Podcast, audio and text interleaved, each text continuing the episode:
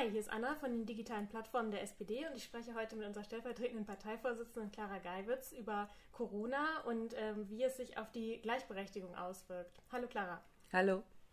Also Jutta Almendinger, Präsidentin vom äh, Wissenschaftszentrum Berlin für Sozialforschung, hat ja gesagt, ähm, durch Corona werden Frauen eine entsetzliche Retraditionalisierung erfahren und die Gleichberechtigung werde um drei Jahrzehnte zurückgeworfen. Wie schlimm schätzt du die äh, negativen Folgen von Corona für Frauen ein? Also Politik ist natürlich dazu da, genau das zu verhindern. Das ist das Ziel der SPD, dass wir das, was wir jetzt gesehen haben, nämlich dass so eine Krise wie Corona quasi die bestehenden Verhältnisse nochmal wie unter einem Brennglas sichtbarer macht und auch verstärkt, dass wir genau das nicht zulassen, dass es zu einem Rollback kommt. Und ähm, was haben wir gesehen? Wir haben gesehen, dass bestehende Ungerechtigkeiten in unserer Gesellschaft durch Corona nochmal ganz deutlich zutage gekommen sind. Zum Beispiel die Tatsache, dass Frauen schlechter verdienen als Männer. Das hat jetzt bei Kurzarbeit dazu geführt, dass sie ganz, ganz schnell in ein Existenzminimum gekommen sind, wo sie Unterstützung brauchten, dass Frauen häufiger in Bereichen arbeiten, wo es keine Tarifverträge gibt, zum Beispiel mit einer Regelung, dass Kurzarbeitergeld aufgestockt wird. Das hat auch dazu geführt, dass der Einkommensverlust von Frauen durch Corona größer ist. Und natürlich sind Branchen, wo Frauen überproportional arbeiten, wie zum Beispiel Tourismus und Handel, ganz besonders belastet gewesen.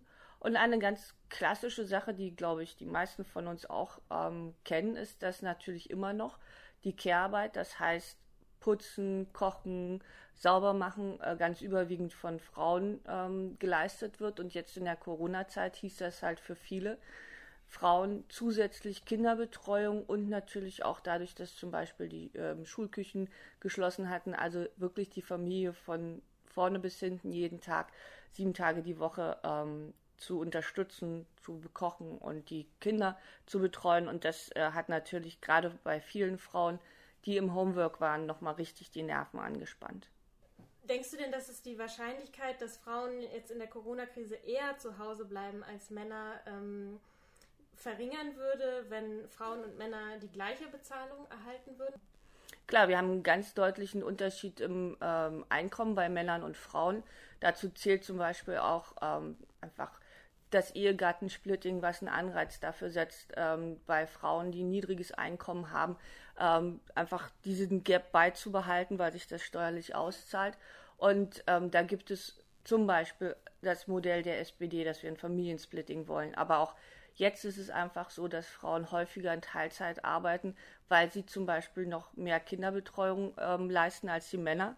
Und eine Antwort aus dem Konjunkturpaket ist, dass wir eine Milliarde in den Ausbau von Kita und zwei Milliarden in den Ausbau von Ganztag in Schule und Hort äh, stecken werden, zusätzlich zu dem, was wir jetzt schon geplant haben, damit Frauen sich einfach auch verlassen können auf ähm, eine staatliche Ganztagsbetreuung als Einstieg in einfach auch eine höhere Erwerbsstundenzahl von Frauen.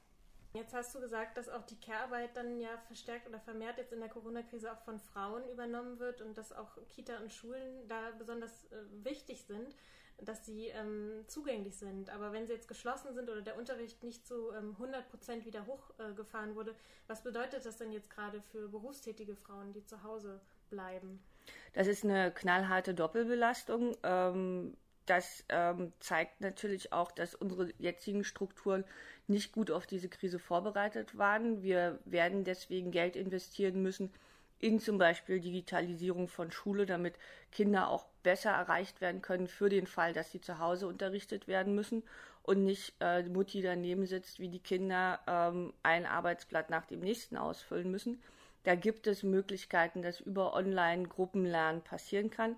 Und wir stecken Geld in den Ausbau von Ganztag, aber auch in den Ausbau von so wichtigen ähm, Hygieneeinrichtungen wie Toiletten in Schulen, in Waschbecken. Und da muss viel mehr passieren. Es gibt Schulen, da kann man ähm, gefahrlos auf die Toilette gehen, aber das ist noch nicht bei allen der Fall. Wie erlebst du denn äh, die Situation persönlich gerade und was ähm, bekommst du aus deinem Umfeld mit?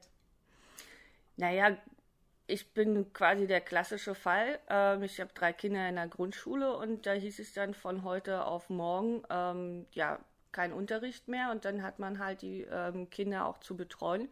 Ähm, zusammen mit meinem Lebensgefährten haben wir uns das natürlich aufgeteilt, aber ähm, das war eine ganz klare Zusatzbelastung, weil es ist eine Illusion, dass man online arbeiten kann, Telefonkonferenzen haben kann und die Kinder einfach ähm, sich alleine beschäftigen. Also das ist ähm, für viele so gewesen, dass man halt morgens und abends, wenn die Kinder schlafen, äh, vor und nachgearbeitet hat. Und das Schlimme war, dass der Zeitraum relativ schlecht planbar war für viele Familien. Die sind es gewöhnt, sich alle möglichen Sachen einfallen zu lassen, um Beruf und Familie zu vereinbaren. Aber wichtig ist Planungssicherheit. Alleinerziehende ähm, haben es ja jetzt in der Corona-Krise besonders schwer. Ähm, was können wir tun, um sie zu unterstützen?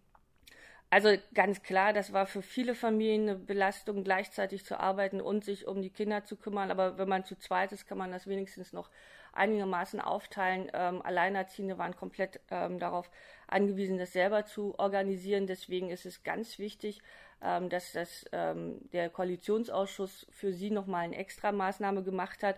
Die zwei Millionen alleinerziehende Mütter in Deutschland, aber auch die halbe Million alleinerziehende Väter kommen eine, bekommen eine extra Unterstützung und zwar wird der Entlastungsbetrag, den sie bei der Steuer geltend machen können, verdoppelt von jetzt 1908 auf 4000 Euro. Damit ähm, wird eine Entlastung ganz konkret äh, möglich gemacht. Und das Zweite, davon profitieren alle Familien, aber natürlich Alleinerziehende ganz besonders, ist der verstärkte Ausbau von Ganztagsbetreuung in Kita und Hort. Was macht dir jetzt Mut in dieser Krise? Also ich glaube, dass nochmal ganz klar geworden ist, ähm, wie wichtig auch gerade ähm, die Arbeit im Pflegebereich ist. Hubertus Heil kämpft ja sehr stark dafür, dass wir einen allgemeinverbindlichen Tariflohn in der Pflege bekommen. Und aus meiner Sicht muss der sehr, sehr hoch sein, damit auch klar gemacht wird, das ist eine wirklich wichtige Arbeit. Und aus meiner Sicht können wir auch den Fachkräftemangel im Pflegebereich nur beheben, wenn es wirklich auch anständig bezahlt wird. Und glaube ich, die Wertschätzung von vielen Berufen, die vor allen Dingen von Frauen ausgeführt werden, Krankenschwestern, Pflegerinnen, aber auch äh, Lehrerinnen und Kindergärtnerinnen, die ist nochmal ganz deutlich nach oben gegangen. Und das ist die Voraussetzung dafür, dass wir auch richtig Druck machen können für bessere Löhne in Frauenberufen. Danke für das Gespräch, Clara. Bitte. Hey, wir hoffen, dass euch unser SPD-Talk hier auf Telegram gefallen hat. Wenn ihr noch nicht alle Kanäle bei Telegram abonniert habt, dann schreibt einfach slash start hier in den Chat und wählt aus, welche Themen und Nachrichten ihr in Zukunft von uns bekommen möchtet. Drüben bei Spotify, Apple und Soundcloud zum Beispiel könnt ihr außerdem unseren Podcast The Talking Red abonnieren.